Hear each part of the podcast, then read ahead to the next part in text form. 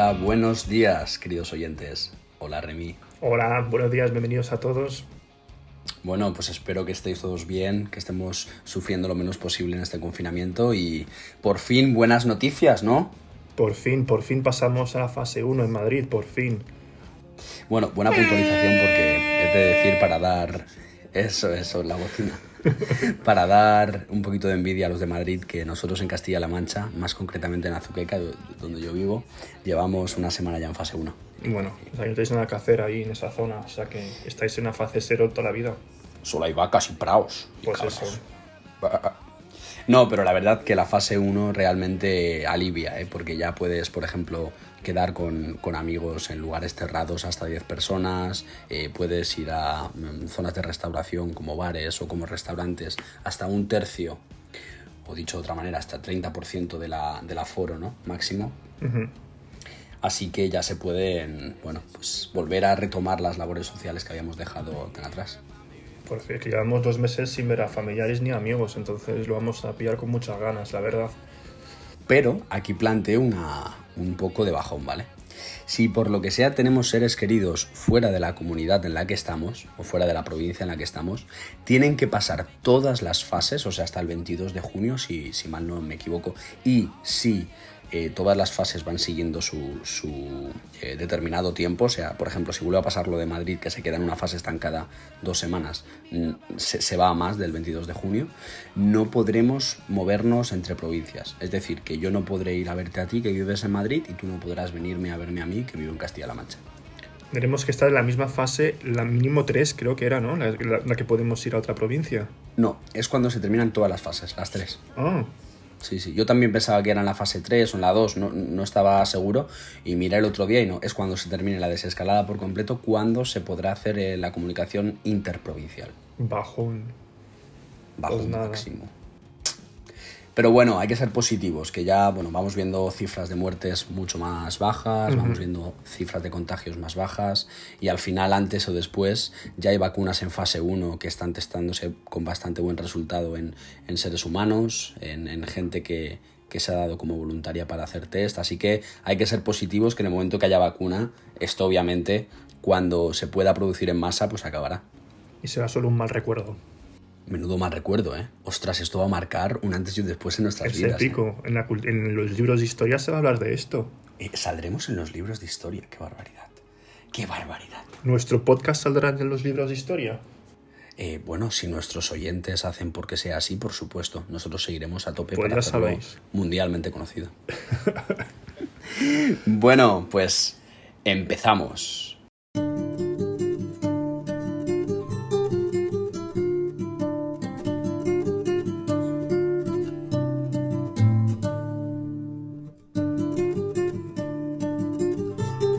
Primer tema.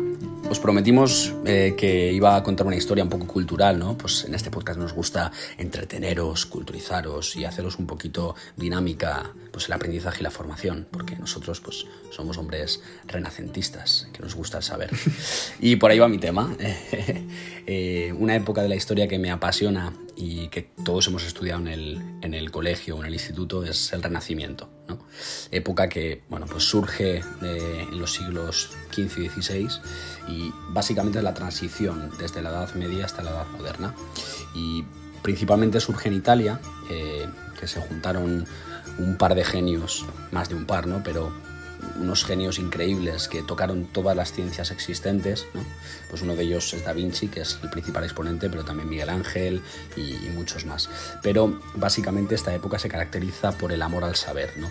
Eh, pasamos de una época feudal y medieval, eh, anclada en el pasado, anclada en el teocentrismo, eh, bueno, y un poco en, en culturas mm, basadas en las clases, eh, la gente muy inculta, no, no se amaba el saber como tal, y pues con inventos como eh, la imprenta ¿no?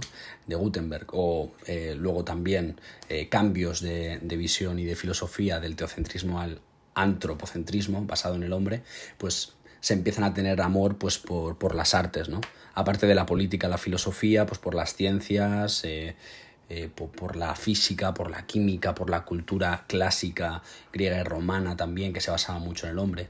Y al final la, aquí vemos que la eh, historia es como un eh, péndulo, que va y viene y pues cuando está en un punto, por ejemplo, en la época griega y romana que se daba muchísimo eh, importancia a los placeres de la vida, ¿no? Los, los griegos se, conocen por lo viciosillos que eran. Luego se pasa en la época medieval a todo lo contrario, súper rígido, súper dogmático, eh, muy basado en el teocentrismo, en la iglesia católica y en las normas que se dictaban, y luego vuelve, por ejemplo, en el Renacimiento un poco a basarse no tanto los placeres de la vida, no esa parte, pero sí la parte del saber, las artes, la política, la filosofía, las ciencias. Así que nada, os traía un poco esa historia y decir que es la época de la historia que más me gusta y que sin duda ver cosas a día de hoy como las obras maestras de Miguel Ángel, eh, bueno, pues para mí es alucinante. ¿A ti que te gusta el arte? ¿Qué te parece? Me parece muy bonito, me parece que son dos obras que son muy bonitas de ver, que no, no crean como revuelo en el sentido de que es algo que no puede molestar a nadie.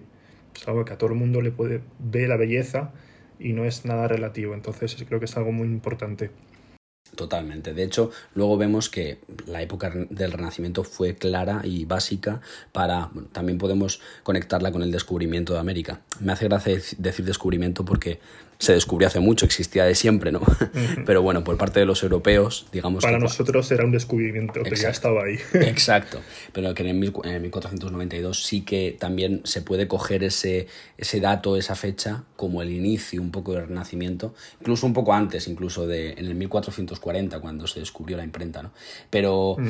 em, el caso es que fue una época clave para pasar y, bueno, abolir las clases y para pasar a, la época moderna que vivimos hoy en día. Que, bueno, la época moderna que vivimos en el siglo eh, posterior con la Revolución Francesa, siglo XVIII, XIX, y luego pasar ya a la época contemporánea, siglo XX-XXI.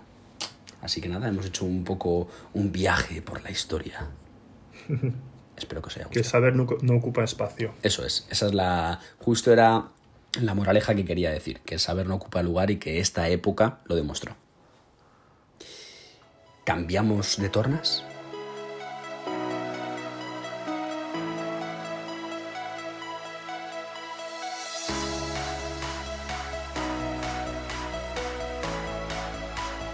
Pues ahora pasamos al siguiente tema que es la música. Entonces, como os hemos prometido, nos os hemos traído una canción cada uno que nos ha marcado y la vamos a analizar un poquito, bueno, o bastante. Y la canción que os he traído pues es la canción de Toxic de Britney Spears, como no. Y nada, la canción Toxic se estrenó en el 2003. Yo tenía 12 años y podemos decir que fue un antes y un después en mi vida, porque claro, con 12 años la música es algo muy relativo o muy, no sé cómo explicarlo, es algo que está, está pero no, uno no lo llega a apreciar tanto. A partir de los 13, 14 años es cuando podemos decir que es un nuevo despertar. Entonces, em, recuerdo que estaba yo con mi móvil, un Nokia 3330, y estaban tan a gusto escuchando la radio, porque en esos años había internet, pero no tenía, no era como ahora que podíamos buscar vídeos, música y eso, estaba muy en el aire. Entonces la música pues se consumía por la radio. Y recuerdo haber escuchado esta canción por la radio y estaba yo, pero ¿qué es esto? No sabía que era de Britney Spears. Era una canción que algo que nunca se había hecho. Y dicho, me encanta. Y luego a los dos días la volví a escuchar y ya sabía quién era. Y para mí es una obra maestra, aunque parezca que es una canción muy petarda, tiene una historia muy interesante y os lo voy a contar un poquito. Y pues también es muy relevante porque fue el primer disco que me compré yo, el, el, single, que solo era una canción, y lo tengo todavía, el cartón está reventado, pero lo tengo. Y tiene un videoclip muy interesante en la que aparece Britney Spears con un mono negro y roba el, la vacuna del coronavirus. Pero bueno, eso os dejaré después verlo, que es muy curioso. sí, sí, sí, no sí. creo, no Estaba adelantado a su tiempo, te lo digo yo. pues se llama Toxic. Ah, y esta canción ganó un Grammy, que un Grammy viene a ser un Oscar para la música. Ganó en el 2004 el Grammy a Mejor Canción Dance, o sea que no es moco de pavo. Vale, vamos al grano. Eh, lo que me gusta Oh, mucho de esta canción es que tiene dos eh, motivos musicales que se repiten durante toda la canción y es lo que hace que esta canción sea tan épica. Y el primero que vamos a analizar es el, este cacho de música que os pongo ahora.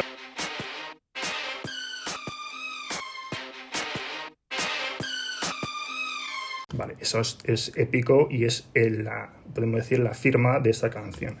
La verdad que eso es, yo creo que es reconocible por todo el, Por todo el mundo, empieza. Aunque no la identifiquen como Britney, yo no sabía que era de Britney, pero esa canción la ha escuchado todo el mundo. Sí, tiene ya 17 años, pues parece, creo que es un sonido atemporal, al igual que Thriller de Michael Jackson es su canción atemporal, pues esa es el thriller de, de Britney Spears, vamos, Toxic.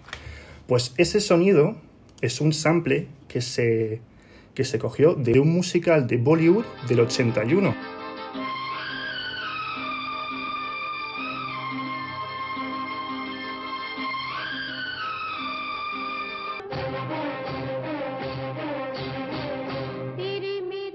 se ha copiado ese sample para hacerlo, para meterlo en la canción. Los productores de, de Britney pues se lo han currado y lo han sampleado de esa manera. Esta canción pues tiene otro motivo música que también se repite mucho.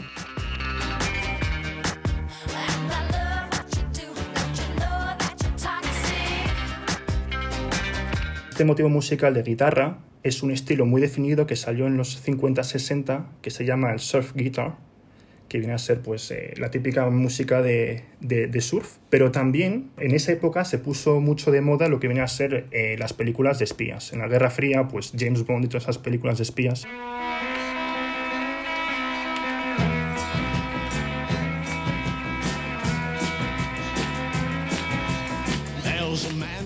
Podemos escuchar esos acordes de guitarra que nos recuerda un poco las películas de espías y pega muy bien con el videoclip porque el videoclip básicamente es una espía.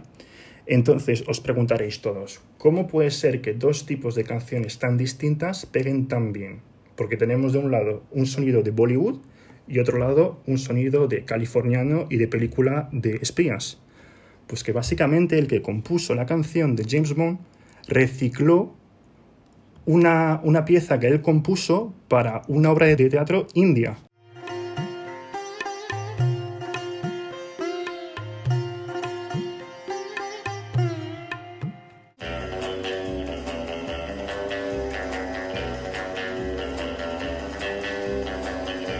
Pues eso os quería contar, que al final es dos sonidos totalmente distintos, tienen una alquimia perfecta y han creado que para mí es una obra maestra del pop. Y deberíamos valorar más a, a esa chica por su obra que por haber sido la chica que se rapa la cabeza con 25 años, porque al final todos cometemos errores, pero algunos tienen que pagar un precio mucho más elevado.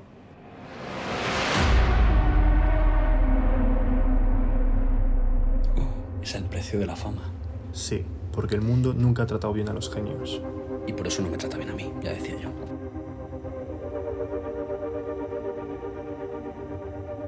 Bueno, pues pasamos ahora a una canción que yo he propuesto, más que una canción me gusta llamarlo pieza musical, eh, debido al, al año de composición. Y bueno, sabéis que yo, bueno, no sé si lo sabéis, pero yo toco el piano y me gusta mucho la música clásica y para hacer un poco de contraste con eh, episodios anteriores que mostraba mi gratitud a Bad Bunny por animarnos en las discotecas y las fiestas, ahora voy a cambiar y tornar en 180 grados porque voy a hablar de Mozart. Y bueno, al final yo durante mucha, mucho tiempo y una gran época de mi vida, una larga época de mi vida, perdón, estuve en el Conservatorio Profesional de Música y una canción que a mí me marcó fue la sonata número 16 en Do mayor o la KV 545, como queráis buscarlo en, en Google, de Mozart.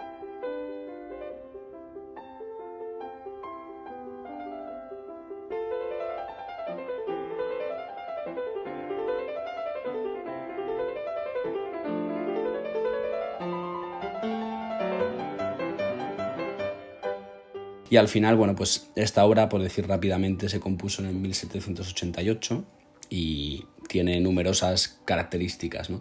Pero también es llamada sonata fácil y esta sonata, pese a que es llamada fácil, no es nada fácil, eh, la he tocado durante mucho tiempo y para mí fue muy importante porque, bueno, pues durante toda mi infancia resume muy bien eh, mis largas estancias en el conservatorio eh, y la dedicación que a un joven, pues desde los 8 hasta los 17 años, que, que, tiene la dedicación de, de dedicarse a la música, ¿no? Al final yo no me dediqué, pero básicamente mm, define muy bien esta época y al final, bueno, pues solamente decir que tocando esta canción conseguí la mejor nota de mi vida en el Conservatorio Profesional de Música, un, 10, eh, ante un jurado de profesores altamente cualificados.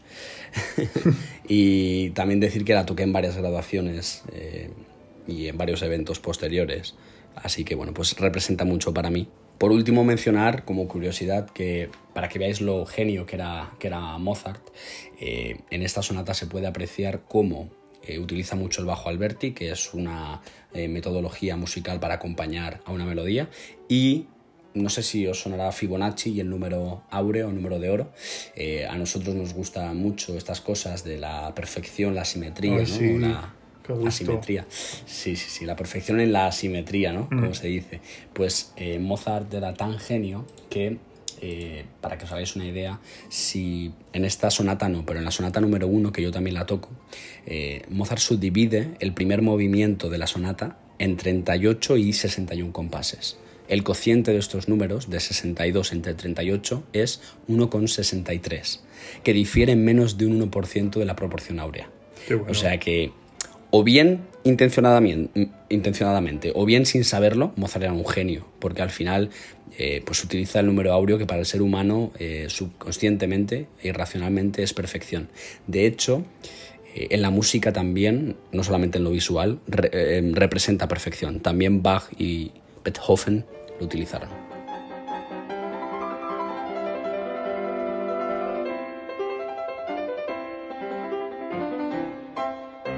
Muy bien, pues os hemos aburrido un poco, pero ahora vamos a pasar a un tema mucho más dinámico y es el tema 3, que son viajes.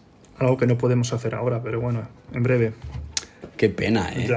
Yo ya he reservado unas vacaciones, pero es lamentable que no podamos. Sí, pero bueno, es a Toledo, o sea que ya estudiado de ah. vacaciones. A una casa rural de estas cutres para tomarnos unas cervezas ahí en una piscina y poco más. Ah, me tiene su encanto ahora mismo. Cualquier cosa Cualquier cosa menos que nada. Más que nada, perdón. Muy bien, pues venga, empieza tú con los viajes, Remy. Vale, pues nada, yo os iba a contar un viaje que hice justo pues hace cinco años, que fue el viaje que más me marcó porque era muy distinto a lo que hacía yo antes. Porque básicamente fue un road trip. O sea que. Oh my god. Y claro, en ese viaje yo descubrí lo bonito que That's era. Awesome, man. Awesome. Lo bonito que era eh, llegar a los sitios en coche. Porque claro, yo siempre llegaba en, avión, llegaba a la ciudad y ya está pero hay una parte muy romántica y muy bonita que es la de viajar en coche días antes de llegar a la ciudad. Pues entonces os voy a contar un poquito por encima. Es que tú eres un romántico. ¿eh? Muchísimo. Es que eres un poquito romántico, Un poquito, depende del día. Madre mía. Los, los días impares. entonces, eh, llegamos a Los Ángeles, fuimos a San Francisco y luego a, Las Vegas. Entonces, eh, cuando fueron 15 días, y lo bonito fue que básicamente yo descubrí lo que era una carretera infinita, recta, que no ves el final. Y claro, como yo en esa época no tenía el carnet porque soy un poco pez y tardé pues siete años en sacarme el carnet, con 25, pues en esa época no tenía carnet, entonces yo era el que ponía banda sonora al viaje. ¿A qué edad te sacaste el carnet? 25. 25. Yo me lo saqué a los 18, justo recién cumplidos ese mismo mes. Perdón, sigue. Muy bien. Te lo tenía que decir. Ya, ya. Ahora no. Y, I love you. Y claro, pues hubo momentos pues muy épicos y momentos de bajón en lo que nos dimos cuenta que las películas nos habían vendido mucha, mucha mentira. Entonces había, llegamos a Los Ángeles, fuimos a los, ver los, los estudios de Universal, muy bonito, merece la pena. Y luego cogimos el coche para ir a San Francisco, pero pasando por los parques nacionales. Mm. Y la verdad, pues que a mí los parques pues tampoco me llama mucho la atención, pero tengo un recuerdo de haber abierto la ventana en el coche y que entrara un olor a pino que parecía fregasuelo. era un olor a bosque, macho, que era increíble. Y he dicho, pues esto, de ahí sacan el olor a pino. Hombre, Y pues Hombre, es claro, es que esas cosas pues para mí eran nuevas. Luego llegamos a, San Francisco, muy bonito también la ciudad, tenía un rollo muy distinto a las otras ciudades de, Estados Unidos, entonces estábamos muy a gusto. Y luego volvimos a Los Ángeles pasando por la autopista 1, que es todo, lo- se ve el Océano Pa- Pacífico durante 8 horas, increíble. Desde Los Ángeles fuimos a Las Vegas. Y ahí en Las Vegas es cuando nos dimos cuenta que nos habían vendido mucha mentira. Las Vegas es una calle donde hay 30 ca- casinos y luego no hay nada más. Entonces, O sea que es toda- todo careta, ¿no? Todo cartón, todo cartón. Llegas ahí la calle, pues mucha. Llegamos de día y yo creo que eso fue un poco lo triste, porque de día no luce Ya. nada. Y nos dimos Claro, es cuenta. de noche, ¿no? Con todas las luces, Ya. la fuente. Y la gente que va ahí, eh, el 80% de la gente que va a, los- a Las Vegas son paletos con esas motitos eléctricas para moverse por la ciudad y que juegan a las tragaperras. Y no hay más. Hay mucho espectáculo, hay teatros, hay restaurantes, pero que realmente para un europeo Las Vegas no merece la pena. Pero bueno, me he quedado con un buen recuerdo. Nos quedamos tres días a Las Vegas y luego volvimos a Los Ángeles y Los Ángeles a Madrid. Entonces ese era mi viaje. Buen viaje, Ujú. buen viaje. Yo nunca he salido de, al continente cruzando el charco, nunca he ido a Estados Pero, Unidos. pero al te has sacado el americano. carne con 18, había que elegir. Pero me saca carne a 18. bueno, no sé qué preferiría, la verdad, porque me apetece mucho ir. Pero bueno, ya, ya iré. Yo mi viaje, eh, además es reciente, ¿no? El que más me ha marcado es Inglaterra. Y al final, pues no es un viaje en sí mismo, porque es una estancia. Mm, Me mudé y estuve viviendo allí eh, nueve meses, pero aunque no sea un viaje como tal, dentro de, ese, de esa estancia sí que tuve viajes. Eh, uno de ellos fue Cambridge, que me apasionó. Eh, básicamente respiras eh, universidad, sabiduría, eh, amor al saber, al aprender, Conocimiento. conocimiento. Además, uno de los días que fui coincidió con una graduación, iban los universitarios vestidos y bueno. eh, desfilando, sí, sí. Y no sé si sabíais el origen de la palabra Cambridge, de- de- de- del nombre de esta ciudad, bueno, no sé ahora mismo si tiene ca- categoría de town o no, que va por, por número de habitantes. Pero bueno, el caso es que viene porque eh, a la localidad lo cruza, cruza un río que se llama el río Cam, ¿vale? Y hay un puente que obviamente en inglés puente es bridge, pero los ingleses son tan raros que le cambian la pronunciación y al final dicen Cambridge, pero es, sería Cambridge, porque el río es el río Cam. Y este río es famoso porque los universitarios pues llevan unas embarcaciones parecidas a las de... Se llama góndolas, ¿no? Las de Venecia. Sí. Eh, eh, y, y- y lo llevan, se llama la práctica punting y es porque el punt, que es como un palo grande que va eh, tocando el, el fondo para controlar la embarcación, eh, pues es el que guía eh, la, la embarcación. Y es gracioso porque los universitarios lo controlan súper bien, de hecho se sacan dinero extra con eso, ya que es la Qué segunda ciudad más cara para vivir quitando Londres. De hecho, a veces es más cara que Londres. Eh, pero mm, es muy gracioso ver la gente, tú también como, como extranjero y como visitante puedes alquilar también la embarcación y llevarla tú. Y vi una vez cómo se cayó una de una turista, Ahí se lía. Una, alema- una alemana, porque tenía, era rubia con ojos azules. Supongo que sería alemana Noruega. Sí Sueca. y se cayó al río. Qué gracia, madre mía tú. se cayó al río. Bueno, os invito a buscar Cambridge y el río Cam y que veáis, eh, pues eso, punting, que es como eh, pues la, la acción de, de dirigir el barco con estas estacas, ¿no? Estaca es, eso es, no me salía la palabra. Y me marcó ese viaje.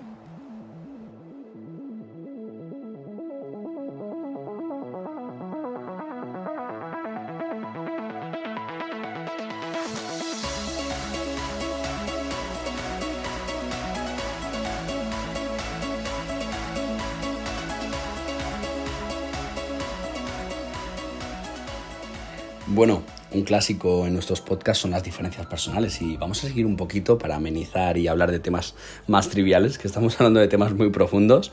¿Y te gusta la hamburguesa o la pizza, Remy? Hamburguesa. Yo soy de pizza, vamos. Pero y, para pedir comida en casa. y quien diga eh, que no... uh, Ya. No, pero ¿sabes qué pasa? Que también tengo un dilema con esto, porque si estás en casa y pides comida, la pizza te llega en mejor estado que la hamburguesa. o sea que según la calidad del producto es mejor pizza, Sí. domicilio, hamburguesa, físico. Local. Exactamente. Ok. ¿Eres de carne o de pescado? Carne. De carne, carne. No va con doble Carne, sentido, eh, guarrillo. Madre mía, es que qué, qué oyentes tú. tenemos, qué traviesos tenemos estos oyentes, eh, que piensan mal. Yo pues depende, porque el pescado me gusta mucho también. Y... ¿Ah, sí? Sí, sí, me gusta mucho el pescado. Me De encanta hecho, el sushi, ¿no? eh, no, el sushi lo odio. Ah, eso no es pescado, eso es No, no. eh, peces. Peces. Claro, porque vamos a decir la diferencia entre pez y pescado. Porque, claro, es gracioso, ¿vale? Yo cuando, por razones extras, a veces viajaba a Huelva, pues en estos viajes, eh, la gente de Huelva, en concreto de Lepe, dice, ay, mira los pescados, mira los pescados en el mar. Y se refieren a los peces. Y claro, yo les tuve que decir, no, no, no son pescados. El, el verbo pescar, ¿vale? El, el participio es pescado, ¿no? Porque tú has pescado algo, entonces cambia la nomenclatura del pez al pescado porque lo has pescado, pero si no lo has pescado no es un pescado, es un pez. No, no, no, ciquillo, que eso, que es un pescado, un pescado. Mira los pescados, cómo, cómo se mueven. Yo que no, que no, que los pescados no se mueven, los pescados están muertos por definición. ya, verdad. Era una anécdota graciosa que tenía que contar. Pues en francés pasa lo mismo con el pollo, porque está poule, que es el animal vivo, y poulet, que es el- la comida. O sea, que cómo sería pollo en... No, no, no existe, no hay acción de matar a un pollo, ¿sabes? No, pero el, el nombre cambia. Aunque Vale. no ya no es como el pescado. Ya, español, no, es tan parecido, como- no es como pez y pescado, pero sí que se diferencia las palabras si está muerto o, lo vas a- o está vivo. Mm, vale, vale. ¿Red Bull o Monster? Red Bull, vamos. Eh, Yo también, aunque no me gusta mucho ninguna, o sea, no tengo pasión por ninguna, pero sí, yo también Red Bull. Pero, pero es que el Monster es para el que no tiene para un Red Bull. Bueno, cogió mucha, cogió mucha popularidad desde que se inició también en los eh, Extreme Sports y tal. Sí, la verdad que sí tiene Pero se han copiado. Red Bull 100%. O sea, Totalmente. es una copia. Es como Pokémon o Digimon. Esa pregunta no venía a cuento Pokémon. O sea, pero Pokémon, mira, de los 90, quien sea de los 90 de los que nos están escuchando, Pokémon es la mayor saga, eh, el mayor hito, es para mí el- la franquicia que más me ha marcado, pues con diferencia. Y a mucha gente. A día de hoy me sigue encantando, o sea, me, me transmite tan buen rollo a la par que complejidad de tu historia, el arrancar con un equipo Pokémon y ir construyendo tu, tu personaje, no sé, me, me apasiona. Mm. Algo que, iba- que, que no era algo de un momento, era años y años con una historia paralela a nosotros. O sea, era muy bueno. Eso es. ¿EasyJet o Ryanair? Aunque bueno, EasyJet. en el momento en el que estamos creo que ninguna, ¿no? Yo nunca me he subido en Ryanair, nunca, nunca, nunca. Pues mira, yo tengo que decirte que Ryanair. Yo acostumbraba mucho cuando estaba en Inglaterra y venía para ver a familia o porque tenía que venir aquí por cuestiones laborales eh, a ir en Ryanair. Y te digo que los embarques no había ninguno tan rápido como Ryanair. Era de, de- de conseguir el, el embarque. Eso sí, siempre con. di- Digo a través de hacer la gestión de, del facturar y tal. eh, Ryanair me ha salido siempre bastante bien. Por muchas es que críticas que, se lleve. Es muy violento porque si no, te, no, no es- tienes el boarding pass te cobran un montón, ¿no? ¿Cuánto era? No, tampoco un montón. ¿O eso era antes? No, a es ver. que esa también... A ver, lo interesante es siempre sacarse el priority. Que el priority es mm, con la opción que te dan las otras empresas como Basic, que básicamente es eh, la mochila de mano y la maleta de mano. Ya, pero es que, ¿sabes qué pasa? Que, que yo he viajado desde que estoy muy pequeñito en avión y en los 90 2000 no tenías que hacer nada de imprimir tu boarding pass ni nada. Entonces, de repente, la gente que empezó a viajar desde que llegaron esas low cost, pues eh, mucha gente empezó a viajar con Ryanair porque era muy barato, que me parece muy bien. Pero ¿qué pasa? Que la gente que empezó a viajar con esas compañías están acostumbrados a sacar su tarjeta de embarque. Entonces yo estaba, cuando trabajaba en recepción de un hotel, venía un montón de gente súper agobiada. Ay, que viajo con Iberia y no he sacado el boarding pass. Y yo, pero no se preocupe, que eso no hace falta, eso es solo con Ryanair. Seguro, seguro que sí, que sí, van a ir Pero con Ryanair ventanilla. tampoco hace falta. Ya, pero hubo una época que te multaban si no lo tenías. Tenías No, que no. pagar un... ¿Te lo seguro. imprimes? No, no, no, yo nunca me lo impreso. Yo, mm, es que lo, lo funcionaba con el wallet de Apple. Claro, pero es que tienes que hacer el check-in online. Ah, claro con que tienes que las hacer el check-in Claro, online. pero es que con las otras compañías no hace falta. Eh, yo con EasyJet de volado también ya he tenido que hacer También lo puesdo hacer, Y pero con no es Iberia he obligatorio. volado y he Pero, que hacer pero no es obligatorio. lo sé, Tú, sé. Sí, sí, sí, no lo sé. Tú vas a Iberias, no haces el check-in online, te lo hacen ahí directamente. no es algo obligatorio. Por eso digo que No vale sé, que el no papel o, o que sea en un móvil, pero que te obligan a hacer el check-in me parece muy violento para abaratar costes. Pero si tú viajas con Iberia, no tienes por qué hacer el check-in, te lo hacen ahí.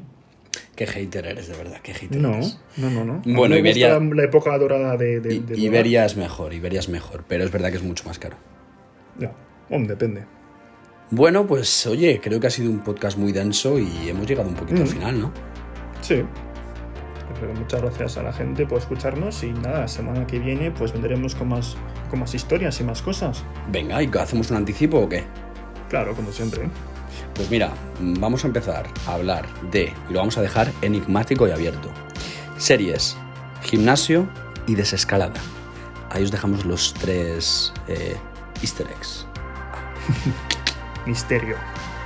Mystery. Bueno, pues nada, como siempre un placer, espero que os haya gustado y hasta la siguiente. Muchas gracias, hasta luego. Chao, chao.